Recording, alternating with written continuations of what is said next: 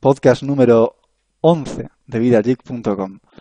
Hoy es día 4 de octubre de 2009.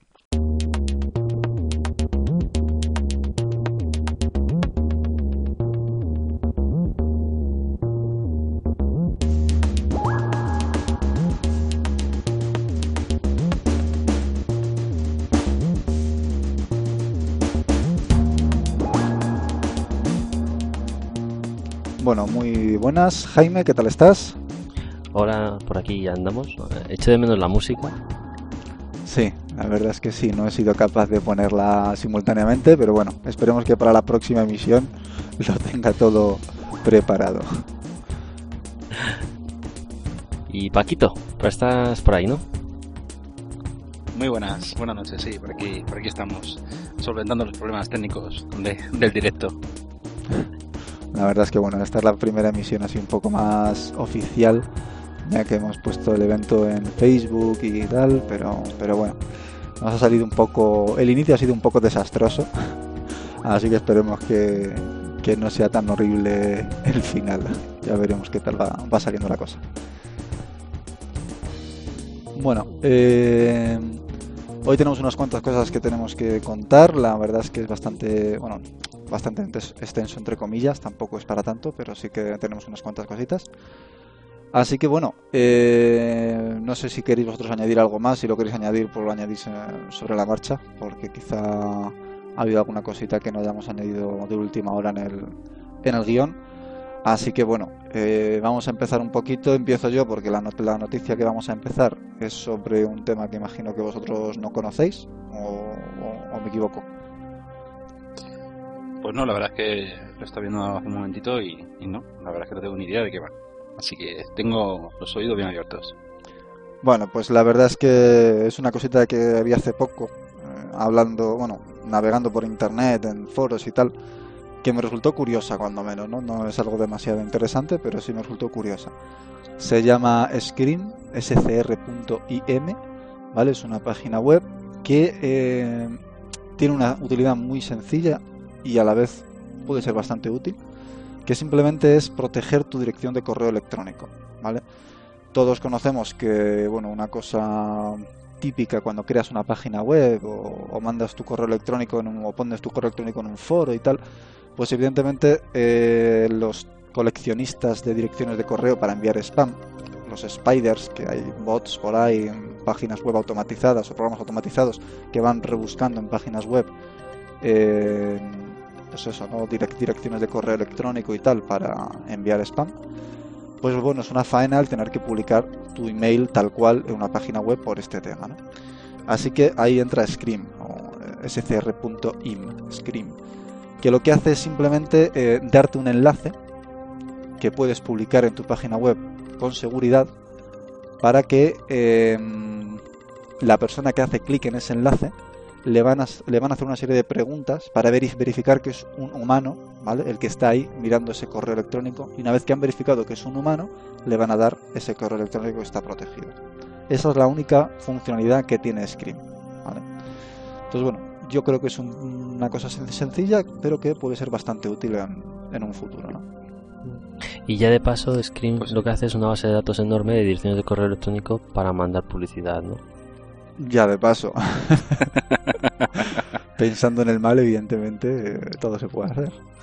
No sé quién estará detrás de, Scream ni nada, pero bueno, sí que la idea me ha parecido buena y, no sé, puede ser interesante utilizarlo. A mí sí que es verdad que facilitar el correo electrónico a terceros, pues bueno, sí que soy un poco reticente, ¿no? Precisamente por esos temas, pero bueno, quién sabe. Y eh, esto sería a la gente lo que estaba poniendo los, cuando tienes una página web y tal y quieres poner tu dirección de correo electrónico para todo el mundo, lo que hacen es hacer su dirección de correo electrónico en forma de imagen y ponerla.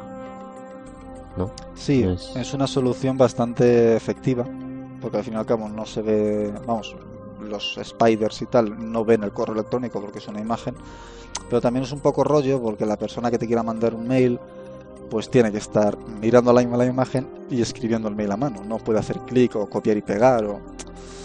Y hay correos electrónicos que son un poquito complicados. sí, hay algunos que son complicadillos. Pero bueno, no sé, una solución más a la hora de proteger tu correo electrónico para las listas de spam, que siempre, siempre viene bien. Bueno, y vamos a pasar un poquito a Google. ¿Qué nos cuentas esta semana sobre Google, Jaime? Pues parece ser que ya por fin un proyecto que tenían por ahí, eh, Google Wave, que anunciaron, si no mal recuerdo, por primavera de este año, eh, van a empezar a, a sacar invitaciones eh, privadas, igual que cuando empezó Gmail, que hicieron el rollo este de invitaciones para que no hubiera esa sobredemanda, pues ya se han animado a sacar también invitaciones para Google Wave. Y deberíamos de a lo mejor recordar que es Google Wave.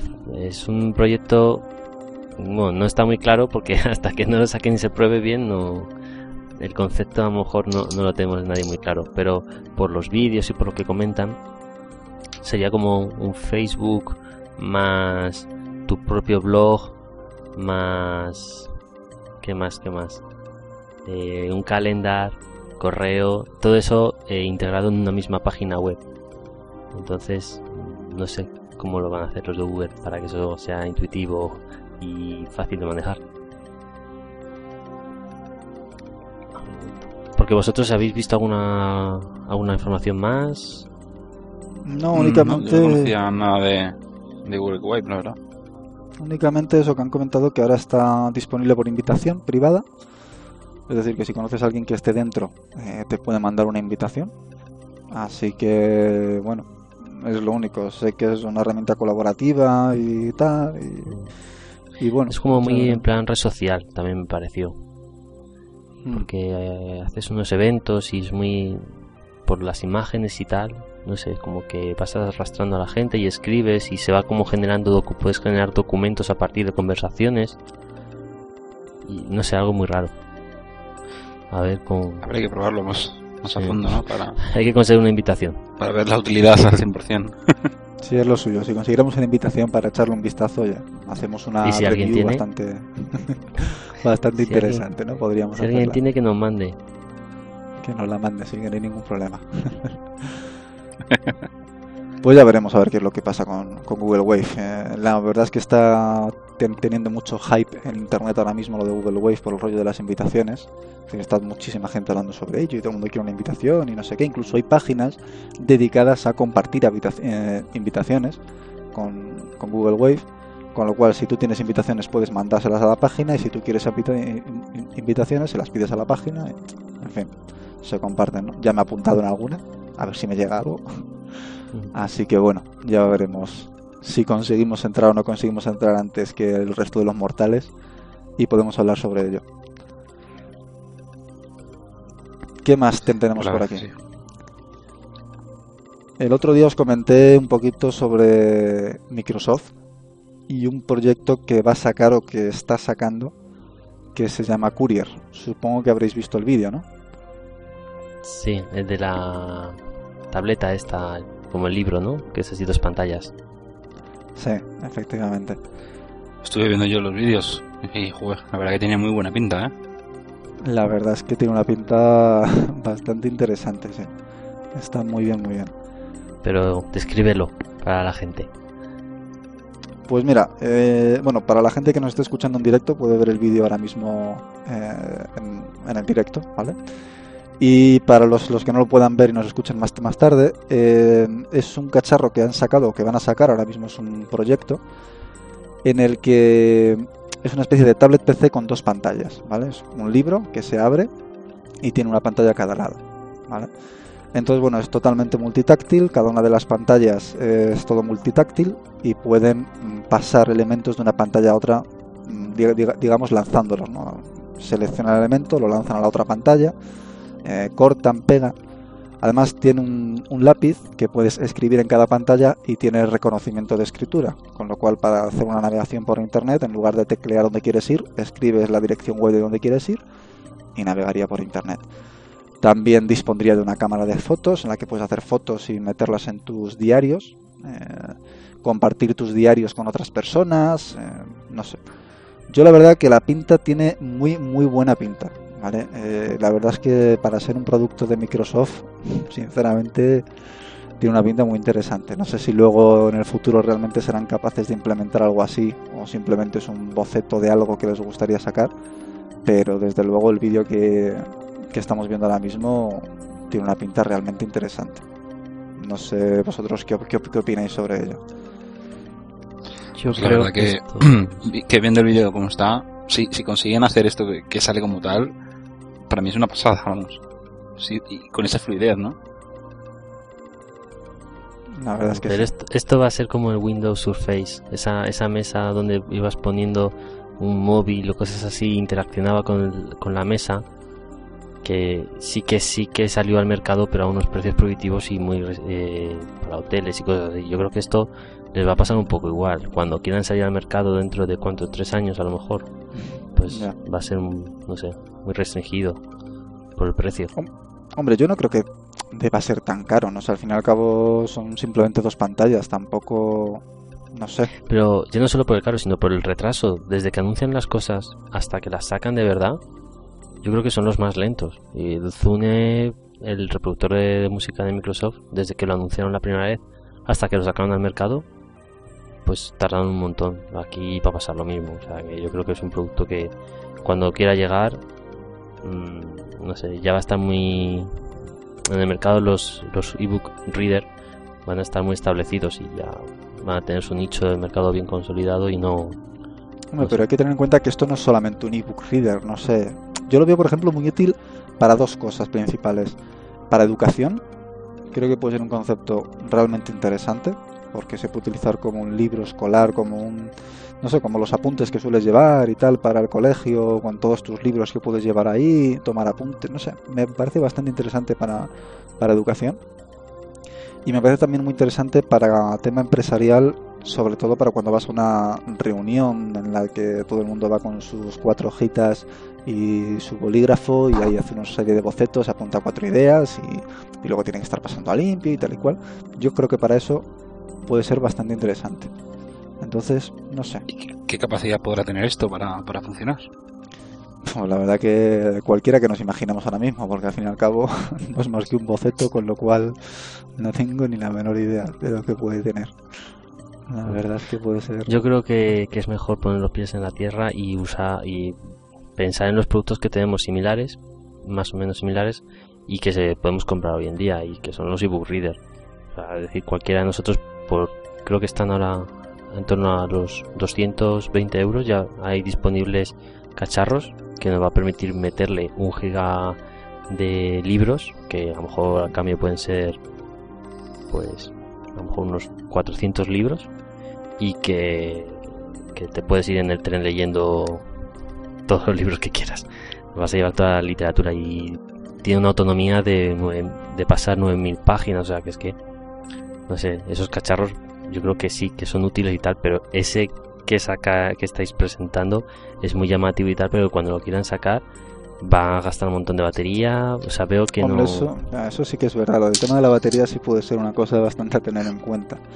Dos pantallas, alimentar dos pantallas retroiluminadas.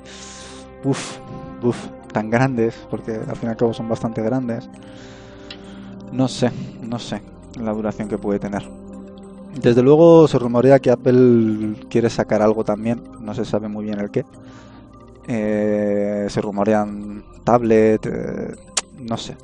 Y la verdad que no me extrañaría que sacara algo similar a esto. Mm, No sé, puede ser una idea que esté barajando. Yo lo veo muy cómodo a la hora de transportarlo porque un tablet tienes que estar guardándolo siempre en alguna funda y tal para que la pantalla no se raye. Esto sin embargo es cerrarlo y ya está. Y te lo puedes llevar debajo del brazo y, y punto, ¿no? Entonces no sé, no sé qué... No sé. Ya Ya, veremos. a ver pero la- lo que los, los lectores vienen también con su fundita de cuero que la cierras y ya está. Sí, pero. No sé. No sé, ya es una fundita, tal. No sé, yo esto creo que lo veo más cómodo. No, tener- no necesitas una funda adicional. Es que eso se parece a una. Nintendo DS a lo grande. Sí, sí. ¿Y quién lleva una funda para Nintendo DS? Nadie. Bueno, todo el mundo, hombre, hay mucha gente que lo lleva. Mucha gente que ¿Sí? cuida la consola al 100%, por supuesto, tío. No todo el mundo somos tan desastre como tú y como yo. No, hombre, yo suelo cuidar las cosas, ¿eh? Pero no sé. Yo creo que eso puede ser una cosa que no sea tan necesaria una funda como una cosa que solo sea una pantalla expuesta. O sea, que una pantalla expuesta tienes que llevarte una funda de todas, todas, porque se puede rayar con más facilidad. Esto ya estás ocultando la pantalla en sí mismo, ¿no? No sé. Mm, sí, pero vamos, no sé.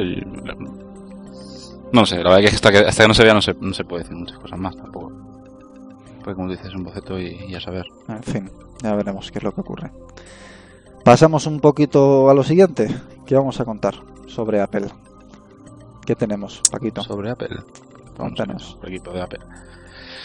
Bueno, pues eh, Apple, pues bueno, pues digamos que, que ha sacado para que los accesorios de iPod Touch y, y iPhone, pues puedan mm, descargar, digamos, los mm, complementos certificados, ¿no? De los, ¿cómo te digo yo? Los drivers, por decirlo de una manera, de los de los aparatos multitouch para para el Apple y, o sea, para el iPhone y, y el iPod Touch. O sea, la, la aplicación ¿Cómo que va a utilizar ese, ese dispositivo, ¿no? Ese dispositivo, exactamente. Ahora mismo, por ejemplo, te iba a decir como un teclado Bluetooth, pero eh, por desgracia el iPhone y el, y el iPod Touch todavía no pueden todavía no pueden mm, transmitir nada así por, por Bluetooth, ¿no? Pero vamos, si algún día lo sacan, se podrá bajar directamente la aplicación desde, desde el Apple Store. Hay programas de radio y demás que, que sí puede funcionar. Ya. No sé, ahora mismo estaba buscando la noticia, pero lo, lo tengo perdido en la Pero, mente. ¿qué, qué tipo de, dis- de dispositivos hay ahora mismo para, para iPhone o para iPod Touch? ¿Hay alguno? Pues mira, lo tenía todo apuntadito, pero se me ha ido de la cabeza. ¿Qué te parece? Bueno, yo así a bote pronto con el único dispositivo que conozco externo, eh, que no sé si ha salido al mercado ya, creo que sí, es el, el TomTom Car Kit, ¿vale? Que es un producto que ha sacado Exactamente, TomTom TomTom para- Car Kit. Que es un producto que ha sacado TomTom para eh, cargar el móvil mientras estás utilizando TomTom, eh, poder conectarla a la radio del, del coche mientras estás usando el TomTom y además lleva un GPS externo. No, en- no, todavía no saca externo. O sea, en teoría iba a salir con el GPS externo, pero por lo que he leído las noticias no lleva el GPS externo incorporado para que pudiera funcionar el iPod Touch con, Ah, no, con el TomTom Car Kit. No, no lo lleva. qué fallo. Es un pequeño fallo porque anunciaron en la Keynote de, cuando sacaron el, el TomTom y anunciaron la, la versión 3.0 de, del iPhone que, que el, el TomTom Car Kit llevaría incorporado el, el GPS externo para, para, el, para el iPod Touch, ¿no? Bueno, pues no, no ha venido con él. En teoría debería ir, por el precio por lo menos. Ya. Y bueno, eh, pero vamos, se supone que en, futura, en futuras actualizaciones de, de software sí que va, va a venir ya, va a venir incorporado en el, en el aparato. Bueno, pues ya lo iremos viendo entonces. A ver qué, qué cositas sacan sobre, sobre el TomTom y bueno, y, y qué más dispositivos van saliendo, porque creo que puede ser una cosa bastante interesante el poder conectar nuevos dispositivos al iPhone y que estos se puedan aprovechar al máximo, ¿no? La verdad es que el iPhone está dando mucho más de sí de lo que se pensaba y, cualquier día vamos a ver conectado ahí, yo qué sé, un lanzador de, de cohetes conectado al iPhone y controlado por él, porque vamos, ya es lo que falta ya por ver. En fin. Y bueno, yo quería comentar otra cosita también que ha salido. No es solamente sobre iPhone, ¿vale? Es algo que ya se venía hablando desde hace tiempo en una aplicación que se llama Game Salad, que lo que te permite es hacer eh, juegos, ¿vale? Sin tener ni idea de programación. Cosa que para la gente, pues puede ser bastante interesante, ¿no? Bueno, yo de, yo de hecho sé de programación, pero no sé hacer juegos, así que también pod- podría ser interesante para mí. Entonces, bueno, es Sí. una, es una aplicación que tiene un interfaz muy sencillito, que te permite aplicarle mm, características a los objetos que tú definas en, en- en el juego que vas a crear. Por lo tanto, puedes, pues eso, ¿no? Crear una serie de animaciones mm, que puedes controlar y tal. Y tú le dices, bueno, pues cuando se pulse el botón arriba, que este objeto eh, haga una aceleración hacia arriba de tanto. Cuando se pulse el botón abajo, haga haga una aceleración hacia abajo de, de tanto. En fin, una serie de cositas que parece ser que son bastante sencillas, ¿no? De implementar en el, en el programa este y que puedes crear un juego bastante interesante. Eh, y cuando sepas dibujar un poco Sí, evidentemente eso ya es otro tema. Ya tienes que hacer un poco ya labores de diseño. de diseño gráfico. Efectivamente, es otro, es otra, es, es- es otra historia. Eso te contar. El tema es que ahora se permite con esta aplicación publicar esos juegos que haces en Game Salad en, en la App Store de Apple, con lo cual ya puedes hacer juegos sin tener ni idea de programación para iPhone y venderlos a más de 50 millones de personas que tienen eh, un dispositivo que, que accede al App Store. Lo, con lo cual no Es deja de ser interesante. ¿no? Lo de la Apple Store es increíble, ¿eh? Sí, sí. 50 millones de descargas ya. Sí, Madre mía. Dos, 2.000 millones de, de descargas. Ya, 50 millones 2.000 de, millones. Bueno, claro. de dispositivos. 50 millones de dispositivos. Es, un- es una, es una ¿Y llevamos cuánto tiempo con la Store? Es un añito y cuatro meses aproximadamente. Y ahora está, digamos, en su máximo auge. O sea, es cuando, cuando todo el mundo ya empieza a tener el iPhone y todo el mundo habla del iPhone y todo el mundo descarga de, de la Ah. Store. O sea, es increíble. Es alucinante. Bueno, no es En fin. ¿eh? Ha sacado mucha competencia, pero no lo veo yo una competencia muy, muy firme a ello. ¿eh? No, no, desde luego ahora mismo no tiene competencia y dudo que la tenga en un futuro próximo. Ahora mismo. Pero bueno, vamos a acabar con la noticia de Game Salad y ahora hablamos, si queréis, Sí. de la, de la App Store. que lo único diferente con lo del Game Salad es que, eh, bueno, para poder publicar, bueno, para hacer los, los juegos es gratuito, ¿vale? Tú te puedes bajar la herramienta y hacer los, los juegos gratuitamente sin ningún tipo de problema, pero lo- solamente vas a poder publicarlos en la página web de Game Salad y jugar a través de web, ¿vale? Eh, y si quieres publicarlos en la App Store de Apple, vas a tener que pagar una lic- licencia de Game Salad de nada más y nada menos 500 dólares. ¿Vale? Dios. Es la licencia que llaman Indie, ¿vale? La, li- la licencia independiente. Y luego la, la licencia Pro ya serían 1500 dólares que te dan un soporte, no sé qué, una serie de cosas más avanzadas. Pero vamos, mm, desde luego son li- licencias como para pensarse muy mucho el desarrollar o el hacer un juego. No, va, no vale con que te la compres y digas, bueno, ya lo haré. Mejor, mejor hazlo y luego cómpratela y luego ya publicalo. Porque si no, desde luego es un precio como para pensárselo bastante. Así que bueno, es una cosa que hay que tener en cuenta. 500 euros es un precio para, muchos prohibitivo, ¿no? Bueno, son, son Sobre todo 500 para dólares. desarrolladores que empiezan que empiezan a, a- a programar en, en, en Objective-C y demás cosas para, para para el iPhone y todo esto que mm, muchos desarrolladores jóvenes acceder a esa cantidad de dinero no es no es nada fácil. Desde luego. Y bueno, que comentabas son dólares, con lo cual en euros siempre hay una ventaja hacia nosotros que son pues 380 bueno, 400 euros. euros. Así que bueno, Aún así sigue, sigue siendo un precio un poquito elevado. ¿eh? es para pensárselo, Lo sí, digo. para pensárselo. Pero bueno. ¿Tú qué piensas, Jaime, de todo esto? Que está muy callado. Cuéntanos algo. Que ya sabemos que odias a Apple y esas cosas hasta que te compres algo de Apple, pero bueno, cuéntanos un poquito. Que veis un es pajarito que se va a comprar algo, ¿eh? Es que lo, sobre, lo sobrevaloráis, no sé. No creo que sea tan- para tanto ni el iPhone, ni la App Store, ni, ni esas cosas. Bueno, com- compárame entonces con algo que haya descargado 2 mil millones de aplicaciones en un año y medio. Ya, pero pero ahí te está basando en números. Y eso es porque casi todos los que usan el iPhone han dicho, después de gastarme 300 euros, si no fardo de dispositivo, como que no... Los demás usuarios de móviles son más... No, más honestos, demás- más tranquilos. Los, de- los demás usuarios de móviles no pueden acceder a ese tipo de aplicaciones porque no pueden, porque no las hay, básicamente.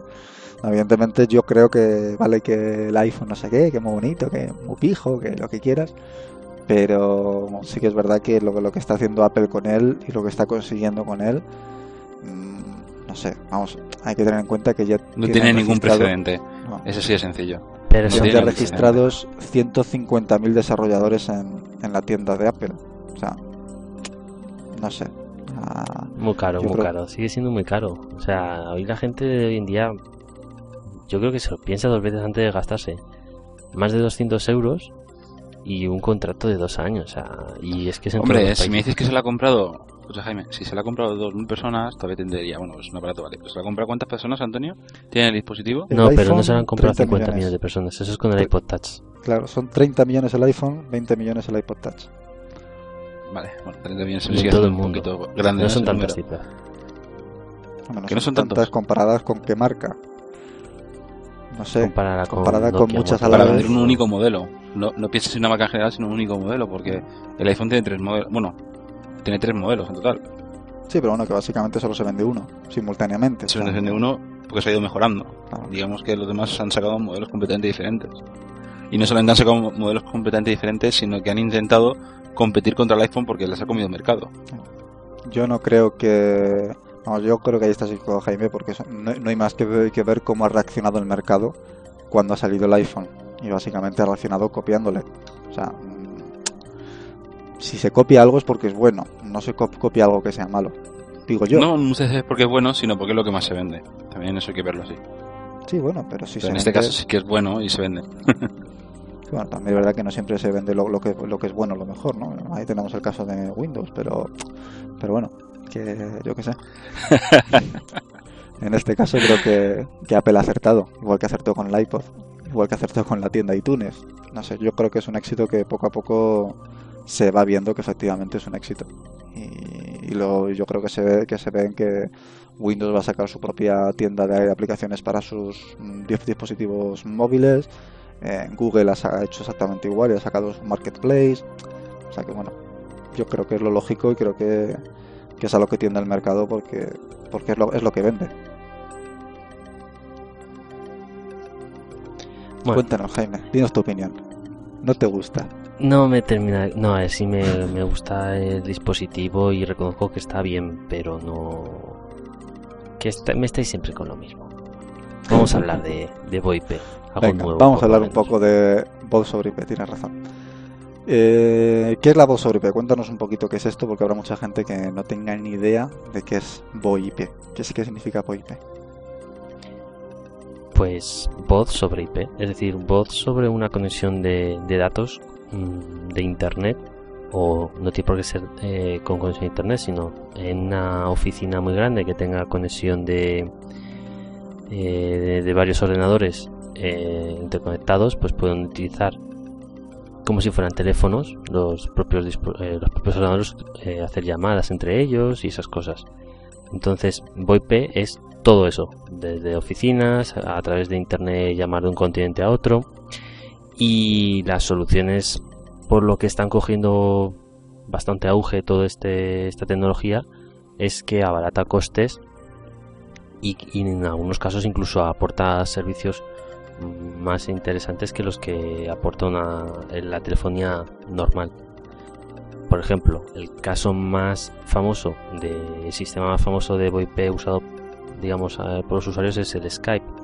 Eh, hay creo que como ahora, simultáneamente unos 16 millones de usuarios conectados en Skype que lo usan no, mm, principalmente como, como cliente de, de llamadas aunque pueda permitir sistema de chat y cosas así pero eso fueron servicios añadidos y, y ha ido evolucionando incluso hasta permitir videoconferencias y transfi- eh, transferir archivos y cosas así.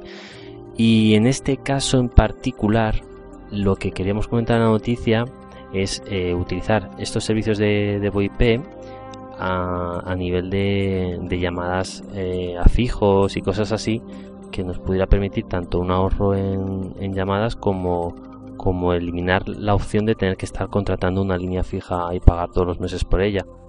Y aquí viene la empresa MyDivert, que se escribe, ya vendrán los enlaces, que nos permite eh, alquilar un número virtual sobre el que nos puedan llamar, ¿vale? Así no tendremos que contratar una línea básica para, para tener un número que dar a la gente y también nos permite llamar por unos precios reducidos, creo que eran un céntimo el minuto y las móviles creo que eran a 10 céntimos, Antonio, ¿lo recuerdas? Eh, 11 cen- céntimos aproximadamente, un pelín más. No Mm. llegan a ser 12, pero vamos, 11, 11 y pico. Bueno, aquí la gente a lo mejor se está preguntando, vale, si, si necesito la conexión a internet, o sea, es decir, con este servicio me ahorro tener un- una línea, un número, contratar la línea fija, ¿no?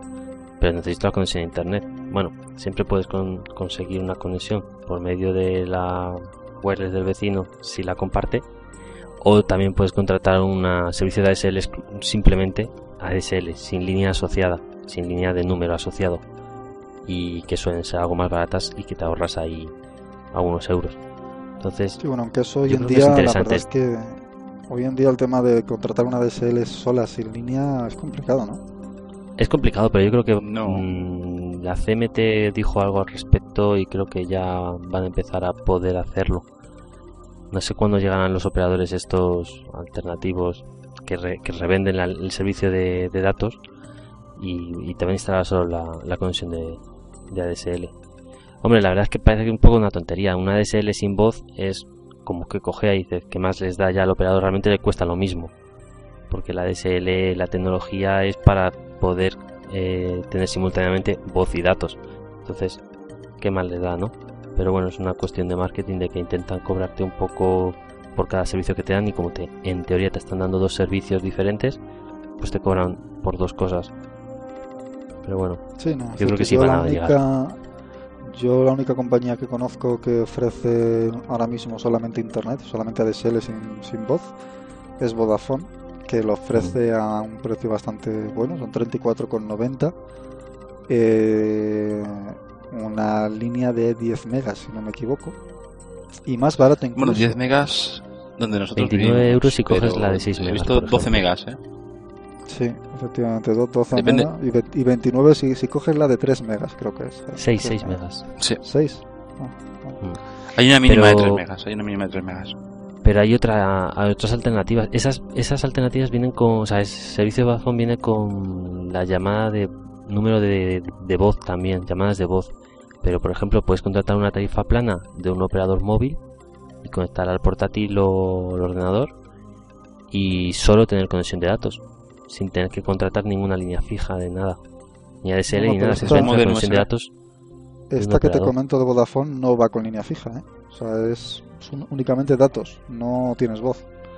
Solamente datos. contratan la puedes contratar eh, voz si quieres, pero en principio te viene solamente con datos. Sí, sí, es en línea, es en línea, es en línea de voz. Además te, te dan un router con un modem USB mientras que te están gestionando la alta eh, para que para que bueno para que funcione ¿no? para que te conectes con el modem USB y con cobertura de Vodafone pues pues funciones por internet que es otra opción pues contratar así internet ¿no? con línea solamente de datos de pero bueno no sé yo hasta qué punto Voz sobre IP puede funcionar bien el modem USB yo le veo un pequeño problema a, las líneas del modem USB solamente por el tema del límite de transferencia no que llegado a un límite te peta bastante la línea o te cobran más o cómo funcionaba eso? Depende del que contrates. La verdad es que hay algunos que no tienen ningún tipo de límite y otros que, pues que sí, ¿no? Cuando llevas a un giga o, lo que tengas ya contratado, te bajan la velocidad generalmente. Entonces, bueno. Aunque bueno, eso realmente no sería un problema para el bot sobre IP, porque el bot sobre IP necesita muy poquita velocidad. Realmente los protocolos que se utilizan son unos 8K eh, o 10K por segundo, con lo cual es una velocidad ínfima. O sea que aunque tengas un ancho de banda de 128K que te lo van a reducir o a 256K, te da más que de, sobra para, para, funcionar con voz sobre IP. El único problema que yo veo es el tema de, la latencia. Voz sobre IP, evidentemente, al funcionar sobre un protocolo de Internet, eh, cuando tú hablas, tiene que enviar o codificar esa voz en un sistema digital, enviarlo por la línea de, internet, recibirlo, decodificarlo y reproducirlo. Eh, ese tiempo que tarda en enviarlo, ese tiempo de latencia, es, es la ralentización que va a tener eh, el que te va a recibir esa llamada, ¿no? esa, escucha. Con lo cual, hay un pequeño problema a la hora de hacer una conversación telefónica porque pasa un poco como nos está pasando a nosotros ahora mismo, ¿vale? Nosotros ahora mismo estamos usando Skype para mantener esta conversación simultánea y claro, cuando hablamos y otro de nosotros quiere hablar, como nuestra conversación no va exactamente en tiempo real, sino que hay un pequeño tiempo de latencia, pues nos podemos pisar y hablar a la vez eh, porque no nos ha llegado aún ese intento de hablar de la otra persona, ¿no? Entonces, bueno, es un pequeño problema que hay en tema de bots sobre IP y en tema de, pues, de este tipo de, tecnologías, que vale, son más económicas, están muy bien, pero sin embargo yo creo que ahí aún cogen un poquito, aunque creo que dependiendo mucho de qué utilices para eh, aprovechar esta tecnología, porque por ejemplo en la empresa donde yo trabajo utilizamos bots sobre IP para hacer conversaciones telefónicas entre oficinas y entre bueno pues a través de, líneas ya, dedicadas para pues ir afuera hacia cualquier número de teléfono fijo eh, pero en lugar de utilizar eh, teléfonos por software es decir un teléfono de un ordenador utilizamos un teléfono de, de verdad teléfono físico que soporta voz sobre IP y la verdad es que yo no noto ningún tipo de problema ni de latencia ni de nada de nada. Mm, Yo no sé si tenéis vosotros alguna experiencia con este tipo de telefonía, pero yo la que he probado creo que es excelente y funciona prácticamente igual, por no decir igual, que un teléfono de toda la vida. Bueno, en mi yo no he no probado la verdad. con dispositivos autónomos. Pues la verdad es que mi experiencia en ese aspecto es bastante buena. Son, son dispositivos Cisco, que es muy buena marca, y la verdad es que funcionan excepcionalmente bien. Eh, Pero incluso en llamadas al exterior. incluso en llamadas al exterior. Yo imagino que en llamadas al exterior eh, va voz sobre IP, lo, lo, lo, lo que es localmente, pero luego al exterior ya va por una red de voz normal analógica. Entonces quizá ahí es por lo que no se nota en llamadas al exterior. Pero en llamadas entre oficinas, una oficina estando aquí en Madrid, otra oficina estando en Bilbao, no hay ningún tipo de, la- de la- de latencia tampoco. Con lo cual, y al fin y al cabo es una llamada también, ¿vale? No va por internet, van por líneas un poco, bueno, o, posiblemente sí que vaya por internet, ¿no? Pero son, son líneas ya más dedicadas y la verdad es que va excepcionalmente bien. Va muy bien. Pero bueno, Es un dinero que se ahorra a las empresas, sobre todo a nivel, claro, a nivel una empresa grande que tiene muchas líneas de teléfono, se ahorra mucho dinero, muchísimo dinero. mucho dinero. Entre oficinas, de- digo, que decir, no, no, no en la misma, en el mismo edificio, sino en diferentes oficinas ubicadas a lo mejor pues, alrededor de Madrid, en Barcelona, pues alrededor del, del mapa, ¿no? Eso es mucho dinero. lo Y hasta para una sola oficina es muy útil, o sea, mucho más cómodo que diga el, el lanzar eh, teléfonos VoIP, porque si no tienes que estar cableando desde la centralita hasta cada uno de los puestos de cada persona un cable exclusivo, es un rollazo. Claro. Y voz sobre IP Bueno, pero- funciona con el cableado de, inter- de, de la red local, como el ordenador. Claro, pero estamos en lo mismo, tendría que Bueno, meter cableado que local. Claro, efectivamente. O sea, hablando de cableado sería una cosa igual que la otra, o sea, no tiene mucho más historia. Sí, pero de la otra Único manera que, bueno. tienes que tener dos cables independientes, uno para la, la red local y el otro para el teléfono, y de esta manera con cablear solamente un tipo de cable, pues ya te vale. Entonces, bueno, es una ventaja. Pero bueno, vol- volviendo un poco al tema de mydivert.com, eh, es una empresa que yo he estado probando este verano, un tipo de tecnología IP que funciona bastante bien. Y os voy a contar un poquito mi experiencia. Eh, MyDivert.com, como el 99% de la telefonía IP, utiliza un protocolo que se llama SIP, SIP, si- significa Session, Session Initi- Initiation Protocol, o sea, protocolo de iniciación de sesión, que es el protocolo que se utiliza hoy en día a nivel de Internet, de voz sobre IP en cualquier tipo de dispositivo. Eh, esta empresa, tú te registras con ellos, te proporcionan un número SIP, un número de internet virtual, ¿vale? que es un número que no se puede llamar desde, este, de- desde un teléfono fijo, solamente si tienes otra persona que también tiene MyDivert, ¿vale? o también tiene SIP. Eh, entonces es un número tipo un email, ¿vale? Es un número arroba eh, ¿vale? Es tu dirección de, de SIP o tu dirección de, telefonía que puedes llamar o recibir entre dos tipos de tecnología SIP independientes, aunque no estés con MyDivert y recibes o envías la llamada sin ningún tipo de problema. Pero además con MyDivert lo, lo que me encontré más interesante es un tipo de tecnología que se está llevando mucho ahora, que se llama DID, Direct Inbound Number. No, mm, bueno, algo así, DID, ¿vale? Son las siglas. Eh, son números de teléfono eh, fijos que se conectan con protocolos SIP. Es decir, tú puedes contratar a través de mydivert.com por unos 5 o 6 euros al mes, depende del número que selecciones y de qué país sea ese número, puedes contratar un número de teléfono fijo de un país o de una ubicación concreta del mundo que te lo va a redireccionar directamente a tu teléfono SIP. Entonces tú puedes eh, ejecutar un programa conectado a ese SIP como tipo Skype, ¿vale? y recibir llamadas en ese número fijo que te dan como si fuera un teléfono fijo normal y corriente.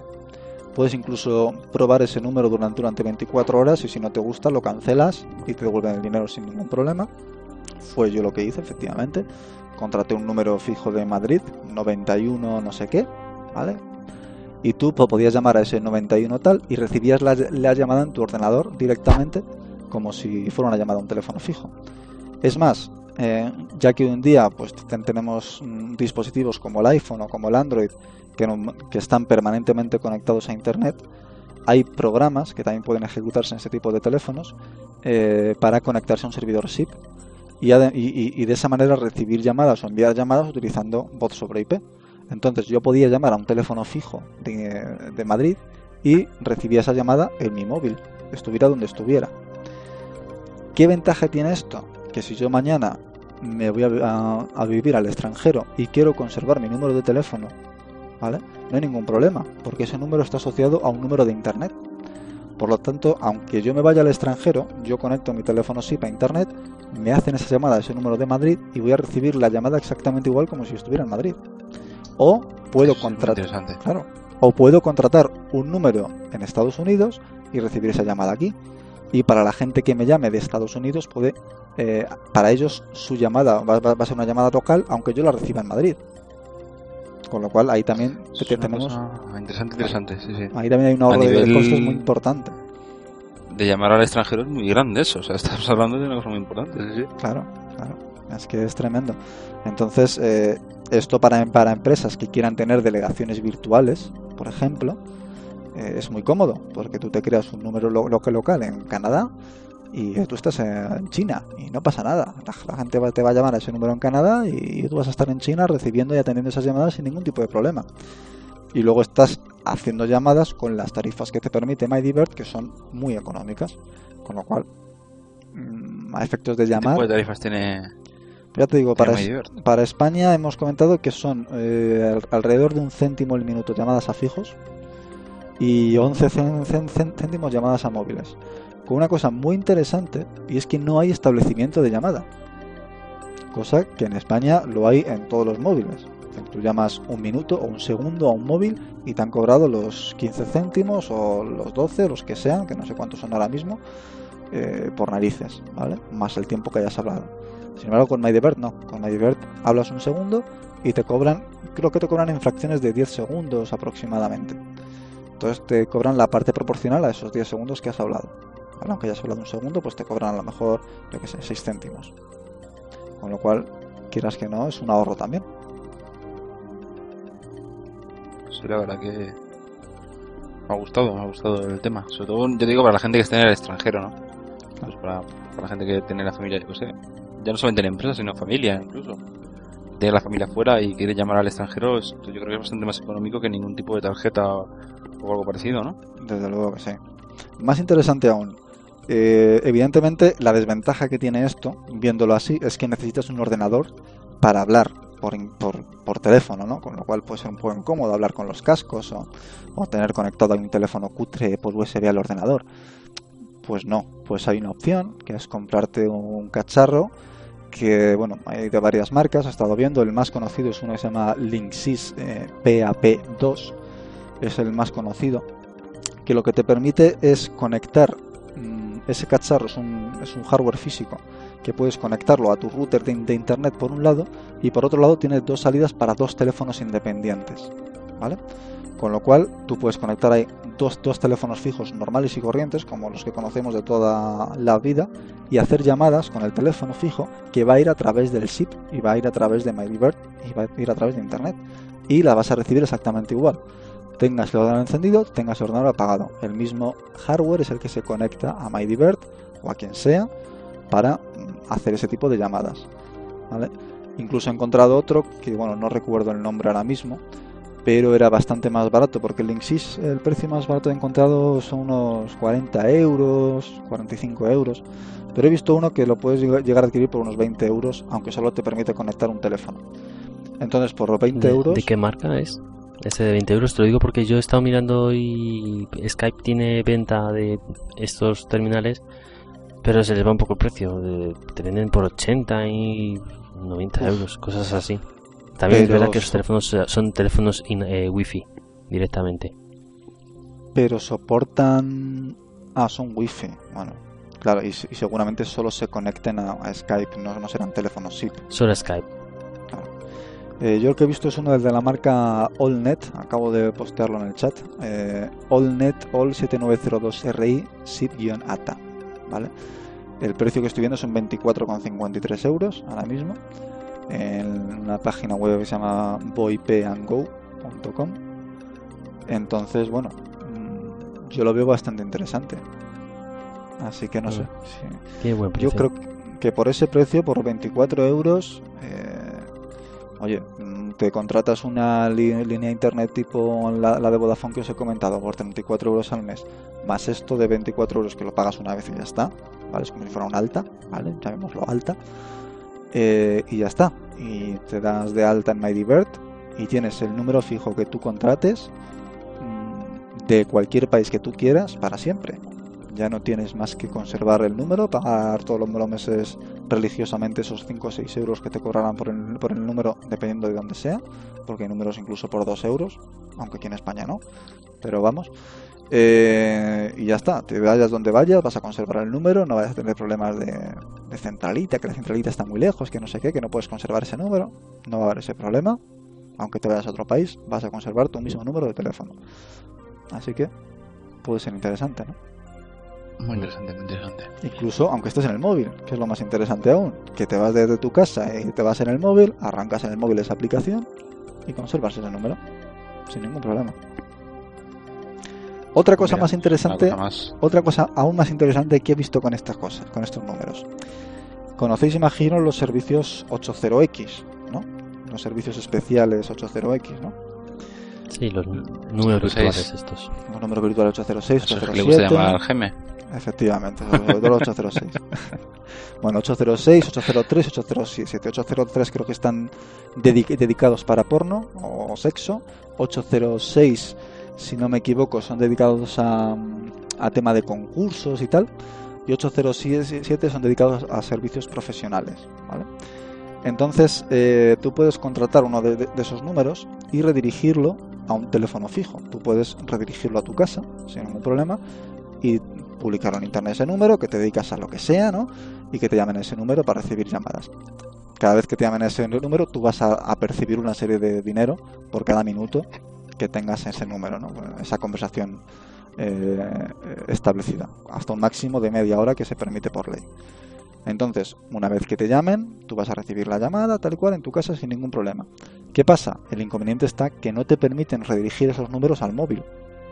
Pero eh, mezclando este tipo de tecnología que os comento, si tú rediriges ese número 803, 806, 807 a ese número virtual fijo que te da MyDivert y estableces la comunicación con MyDivert a través del móvil, vas a recibir llamadas en esos números 80X en tu móvil sin ningún problema. Estés donde estés, vas a poder atender esas llamadas.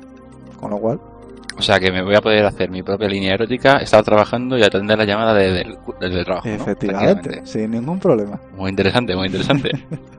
Sin ningún problema. Pero a lo mejor te interesa más hacer una línea de tarot o algo así, ¿no? Porque en el trabajo que te pongas a gritar no creo que sea muy, muy bueno. Hombre, depende de cómo sea. Estás ahí emocionado. Ah, sí, yo qué sé.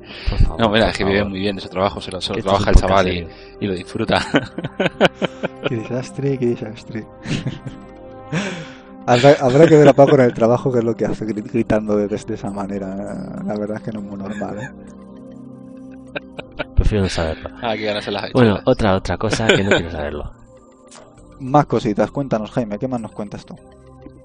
Bueno, pues esta os introduzco, pero sois vosotros los que vais a tener que hablar de, de vuestros problemas con el iPhone.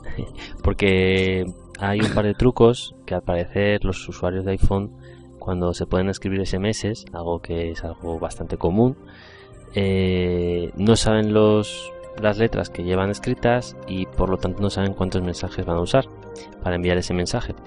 Por lo tanto, se tienen que instalar pues un par de aplicaciones que hay disponibles por ahí que les ayuda a contar caracteres y no pasarse de la cuenta de mandar más de un mensaje. Entonces eh, tenemos Dropbox y SMS Helper. No, Así que es- quién- si habéis usado vosotros alguno de los dos o sí, no, lo, lo he usado yo. Mira. Eh, Dropbox es otra cosa, ¿vale? Eh, lo tengo puesto ahí en la sección, pero está mal, mal puesto. O sea, que equivocación mía, lo siento, Jaime. No, no, el, Ah. drop, el Dropbox Eh, comen- comentaré yo, yo sobre él. Comentaré yo sobre él. Perfecto. SMS Helper, pues bueno, es lo que dice Jaime, es un pequeño contado de caracteres pues para saber la cantidad de mensajes que estás enviando en un solo mensaje, por decirlo de una manera. Porque antiguamente, bueno, antiguamente, de normal el iPhone no trae esa posibilidad, o sea, que lo escribes, escribes, escribes y no sabes si mandas uno, dos o quince mensajes. Para lo que es una pequeña puñeta, ¿no? La verdad que es una cosa que nunca entenderé porque Apple este tipo de cosas nunca las trae de serie, ¿no? Sino que hasta que las terceras personas no empiezan a, a meterlo, pues digamos que no reacciona, ¿no?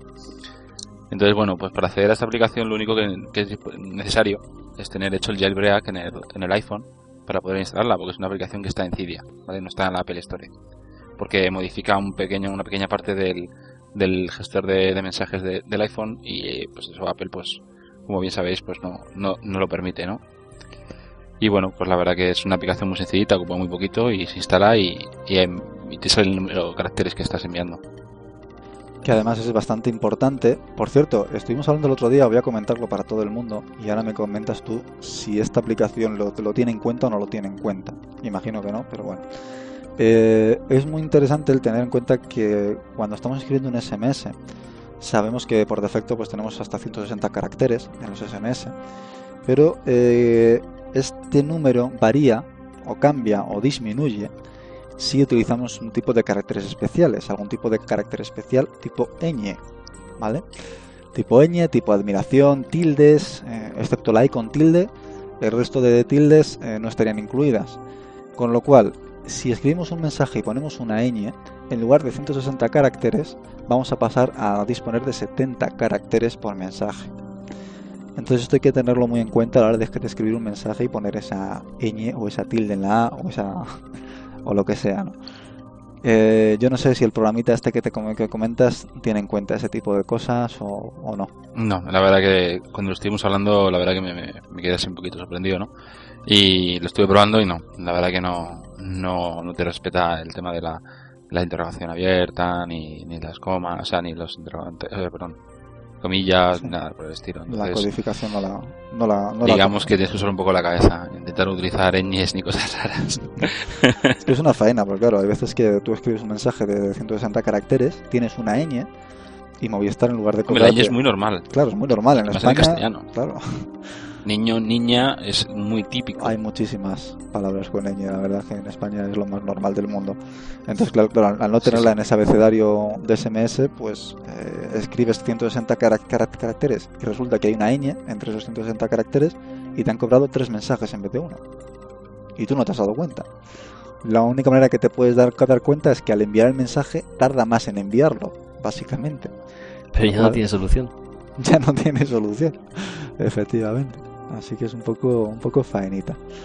Pero bueno. Yo creo que sería una cosa incluso para pensar y reclamarla, ¿eh? porque yo, mira, no sé, pero es que estando en el castellano, una palabra, o sea, una letra que es tan común como puede ser una A, no, no, no me cuadra. La verdad es que no es muy normal. bueno, pero ese mismo problema también lo tienen gente que no sea anglosajona. En francés la C es la S, C es ¿no? Y en alemán creo que también tienen una B un poco extraña. Claro, pero. Y en ruso tienen que, los operadores deberían de controlar.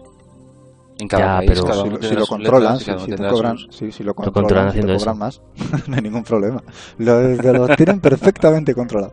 Es que realmente el problema no es del operador, es, es, del, es del móvil en sí. O sea, es el móvil el que cambia el tipo de codificación cuando pones ese tipo de, de palabras o de letras.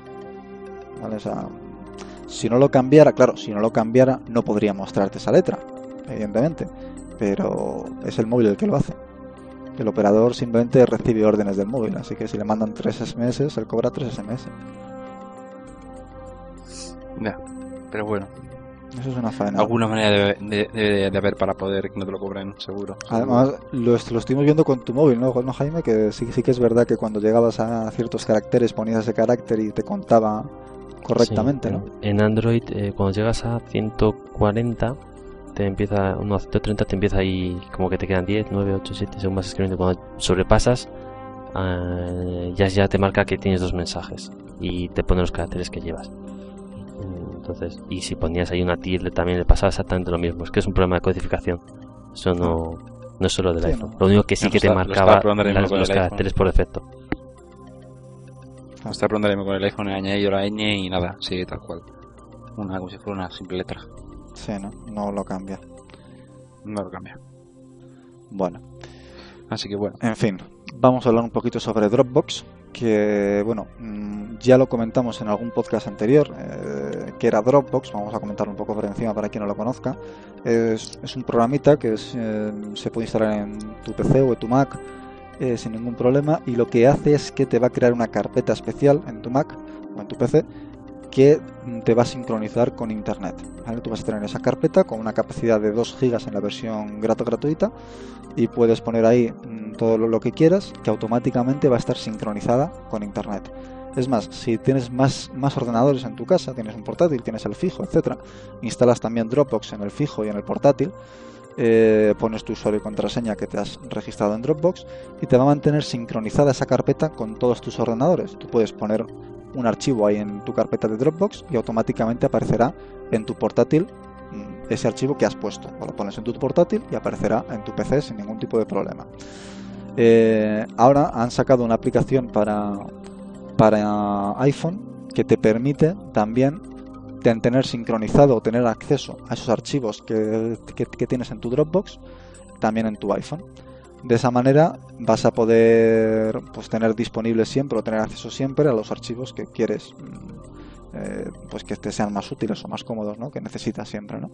Es más, en el propio iPhone vas a poder incluso hacer una foto o hacer un vídeo y ponerlo en tu Dropbox y automáticamente se sincronizará con tu PC o con tu Mac o con tu portátil sin ningún tipo de problema y tendrás esa, esa foto disponible automáticamente y de forma instantánea. También han sacado ahora Dropbox eh, carpetas compartidas eh, de tal ma- manera que si hay varios usuarios de Dropbox y quieres compartir eh, una serie de archivos con otro usuario de Dropbox, en lugar de mandárselos por correo electrónico, puedes compartir una carpeta de Dropbox, ponerlo en esa carp- carpeta, compartirla con ese usuario y ese usuario automáticamente le va a sincronizar eh, ese archivo que tú has puesto ahí en su PC. ¿vale? Con lo cual también es muy cómodo eh, a la hora de pasar ficheros de unos a otros. ¿vale? Así que bueno, que de hecho po- po- podríamos llegar a utilizarlo nosotros, nosotros, nosotros para, para estos envíos que hacemos a la hora de crear el podcast. ¿no? O sea que bueno, Sí, la verdad que es gratuito. un sitio bastante cómodo. Dropbox es gratuito. Sí, sí, gratuito hasta 2 gigas. Hasta 2 gigas, efectivamente. Entonces Luego es algo así como Box.net. Eh, es getdropbox.com. Eh, box- box.net no lo, no, lo, no lo conozco, ¿qué es? eh, Te, te permite también, pero ese no tiene. Puedes compartir. O sea, es decir, es una página web donde si te das de alta es gratuito hasta una cierta cantidad de gigas. No recuerdo si era uno o dos. Y también puedes subir ficheros, hacer carpetas y tal. Y si pagas tienes mucho más almacenamiento. Y después también puedes eh, compartir carpetas con amigos y cosas así. Lo que no sé yo sí, eso es- pues. Eso es a través de internet solamente, ¿no? O sea, a través de una página web, quiero decir. Eh, mm, pagando creo que tenía un servicio más. Pero bueno. Esto la ventaja es que ad- además de tenerlo a través de internet y poder subir archivos por internet, es que te instalas un programa en el ordenador que se queda residente en el ordenador y te crea una carpeta en el ordenador que te mantiene sincronizada con internet. Con lo Mm. cual cualquier cosa que metas en la carpeta va a estar en internet y cualquier cosa que borres de la carpeta va a desaparecer de internet. Vale. Además, Usa un man- concepto que Nobel lo hizo. Nobel sacó una herramienta que te permitiría hacer eso en plan corporativo. Y después de ser que no lo vendieron muy bien a nivel corporativo y lo liberaron todo el código open source. Y por lo tanto cualquier persona se puede montar ese mismo servicio para una empresa. Sabes que lo comento así por si alguien quiere buscarlo y, y si su empresa de- dice anda pues a lo mejor nos interesaría tener algo así pueden te lo puedes montar. Puedes eh, poner las carpetas eh, este tipo de carpetas es que ahora no voy a ir pensando si me acuerdo sí, del nombre. Carpetas compartidas, ¿no? sí no y entonces además se pueden sincronizar con un servidor para que sea una copia de seguridad.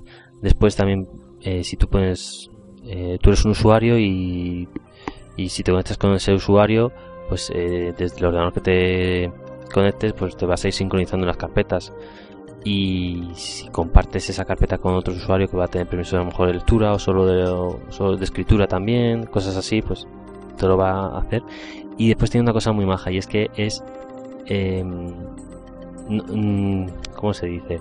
O sea, es decir, no tienes que estar conectado a internet para utilizarlo, no tienes que tener conexión en ese momento para utilizarlo, sino que tú puedes alterar los ficheros y cuando tengas conexión, él solo se va a replicar y, y va a sincronizarse. De tal forma que la idea además es que permitían, no sé si van a desarrollarlo, pero la idea que tenían ellos es que hacer una serie de plugins que si tú tienes un documento de Word y has escrito un cacho y ese mismo documento lo ha escrito otra persona también, antes de hacer la, sincronización, el último que la haga, que habría conflictos, pues te dice, oye, hay conflicto, este texto, cual, ¿sabes? Todos a nivel de oficina realmente parecido a Dropbox. ¿eh? Realmente con Dropbox también mm. puedes tener un conflicto de, de, ese tipo y te crea dos ficheros y uno te, te pone, el fichero este está con conflicto con este otro ordenador. O sea que es bastante curioso, bastante parecido. Además igual, si no tienes conexión a internet en ese momento, cuando tengas internet te lo va a subir o te lo va a bajar. O sea, el concepto es básicamente el mismo, solo que esto está orientado a internet y, al usuario final, más que a, empresas, evidentemente. Pero bueno. Muy cómodo para, para tener archivos, como decíamos. Es muy cómodo y, y, y, sobre todo para hacer copias de seguridad, de cosas importantes, porque sabes que... y siempre lo vas a tener almacenado ahí. Claro, si el ordenador falla en algún momento vas a tener disponibilidad de los archivos sin ningún problema, siempre cuando tengas conexión a internet. Así que... O que te quieres pasar una foto, siempre que la típica foto que siempre quieres enseñar a todo el mundo, pero que no la tienes porque la tienes en un ordenador X y que no sabes estar, pues mira, lo tienes ahí siempre subido y Está bien. Además, que es bastante, bastante útil. La aplicación para iPhone te permite ver fotos, te permite ver PDFs, archivos de Word, de Excel, o sea, con lo cual es muy cómodo. Sí, sí, está muy bien, muy bien. Ya me he acordado del nombre de esta gente. El servicio se llama iFolder, ifolder.com y es y el dominio está caducado. no, no, no, está bien. es que no han cambiado de nombre. Lo han, cambiado, ahora se llama Caplink, pero antiguamente era iFolder. De estar, es que estuvo medio abandonado, hubo una época que Novelo puso eh, código libre y, y ya nadie se quiso hacer cargo de él. bueno, y debe ser que a lo mejor lo han, lo han empezado a retomar. ¿vale? Pues iFolder o Caplink. Habrá que echarle un ojo por curiosidad, puede estar interesante. En fin, pues nada, si no tenéis ninguna otra truquillo o recomendación, pasamos a las series. Me parece Muy bien. Bueno, pues ¿qué tenemos esta semana sobre series? A ver, contarnos un poquito si tenemos algo nuevo o qué.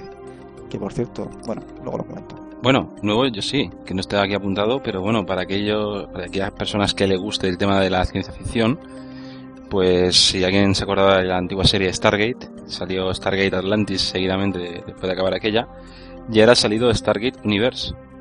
¿no? Ha salido fue este fin de semana. Y bueno, pues es una saga nueva, digamos, a raíz de, de, la primera de la primera de la primera serie que era Stargate. Y, y, la verdad que tiene muy buena pinta, ¿no? Para aquellos que les guste la ciencia ficción, recomendable 100%. Bueno, pues nada ahí queda comentado. Aunque yo no creo que no me gusta mucho ese rollo, pero, pero bueno, a ver qué tal. ¿Tú la estás viendo? No. Sí, sí, yo la estoy viendo. La bajé, la vi el otro día y la verdad que tiene, tiene muy buena pinta, ¿no? Porque no, digamos que tiene que ver con la, con la serie, pero es otra cosa completamente diferente. No, no, no degenerado de la manera que generó Stargate Atlantis en su día y, y bueno, tiene, tiene bastante buena pinta. Mm. Es un grupo de personas que se, que se encuentran en una nave espacial porque tienen que vivir de un planeta en el que están y esa nave jamás va a volver a la Tierra y tienen que convivir ahí, pues con todo el estrés que eso produce, bastante locura, bueno, la verdad que está, está bastante curioso. Bueno, vamos a ver. Ahí queda comentado. ¿Y tú, Jaime, qué nos tienes hoy preparado con nuevo sobre series? ¿Has visto pues, otra cosita nueva? No, esta semana no, no he visto nada nuevo. Eh, bueno, segundo capítulo de Flash Forward y, y curiosamente, eh, esto no ocurre muy a menudo, es esta semana hemos tenido el segundo capítulo en América, pero la próxima semana tenemos el primer capítulo en España. Eh, entonces, algo muy novedoso. Este martes, o sea, dentro del pasado mañana, en 4 eh, vamos a tener el primer capítulo de el capítulo piloto de Flash Forward. O sea, solo va a pasar dos semanas desde que se estrena en Estados Unidos hasta que se estrena en España. Todo, vamos, la novedad que la verdad es que es alucinante. O sea, es bastante raro que eso, que eso ocurra. ¿eh? Vamos, yo no recuerdo una vez que haya ocurrido algo así. Tan mm. poco tiempo que pase desde un estreno. sorprendente. De todas formas, Es más, eh, era, era curioso que en España es típico de que una serie se cancele y empiezan a emitirla a la semana como, como en plan de nueva serie. Y Sí. son seis capítulos, ¿no? Sí, eso sí. Ya la venden barata y dicen, bueno, esta es para saldo, eh, quien la quiera que la compre y, y nos la venden aquí como si fuera la leche y luego es una castaña que ni siquiera acaba. Pero no, este por lo menos acaba de empezar.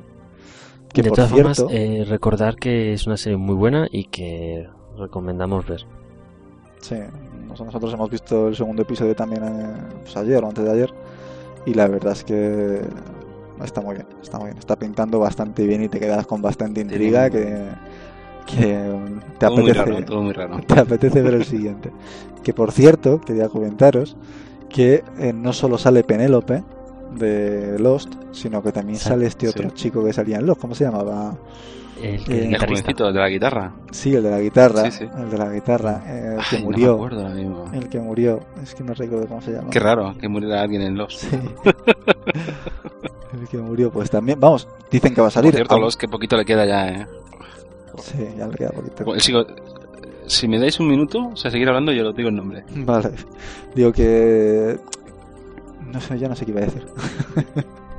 Digo que bueno, que, que me sorprende que salga este tío. Vamos, o que, o que dicen que va a salir, pero que aún no ha salido.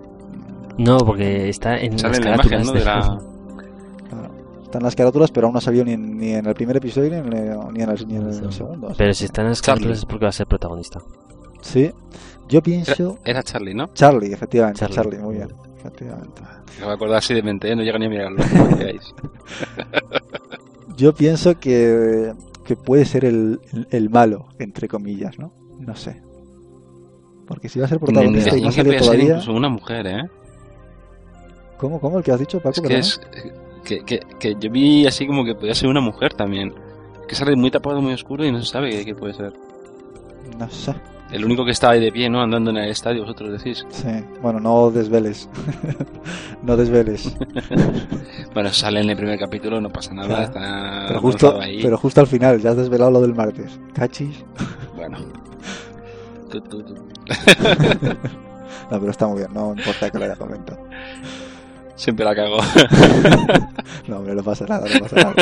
Luego ya te doy un capón, no te preocupes. vale, vale. Bueno, yo quería comentar también que dentro de unas horitas tenemos una serie no nueva, pero un episodio nuevo de Dexter, Dexter. por fin. Ole, que ya me he puesto al día por fin. Así que mañana podríamos verla sin ningún problema, si todo va bien. ¿A qué hora sale? Pues se emite en Estados Unidos sobre las... serán aquí las 4 de la mañana, las 5 de la mañana.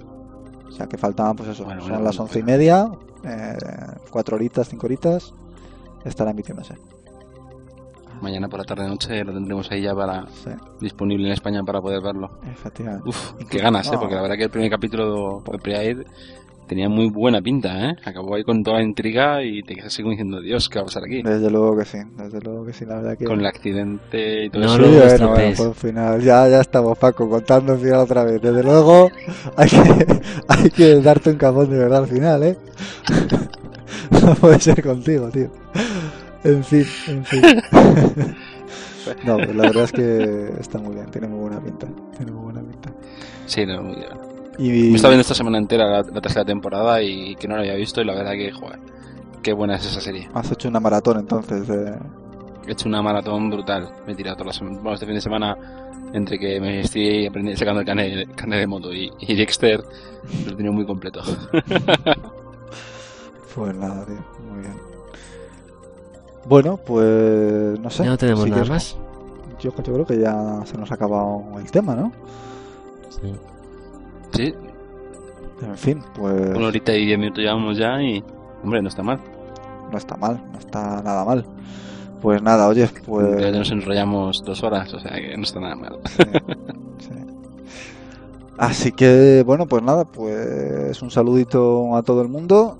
Esta ha sido la, pues, la primera vez que hemos emitido en directo, aunque el inicio ha sido bastante desastroso. Se nos ha colado ahí un poco un micro, una serie de micros que no deberían. Pero bueno, esperemos que la... Intimidades personales ahí emitidas en directo, que, que bueno, también te daría un capón a ti, Antonio, por cierto. En fin, la verdad es que sí, ha sido un, Así fallo, que bueno. ha sido un fallo técnico que no teníamos, que no tenía en cuenta. Así que bueno, eh, esperemos que la próxima emisión sea más, más rigurosa y más mejor hecha, ¿no?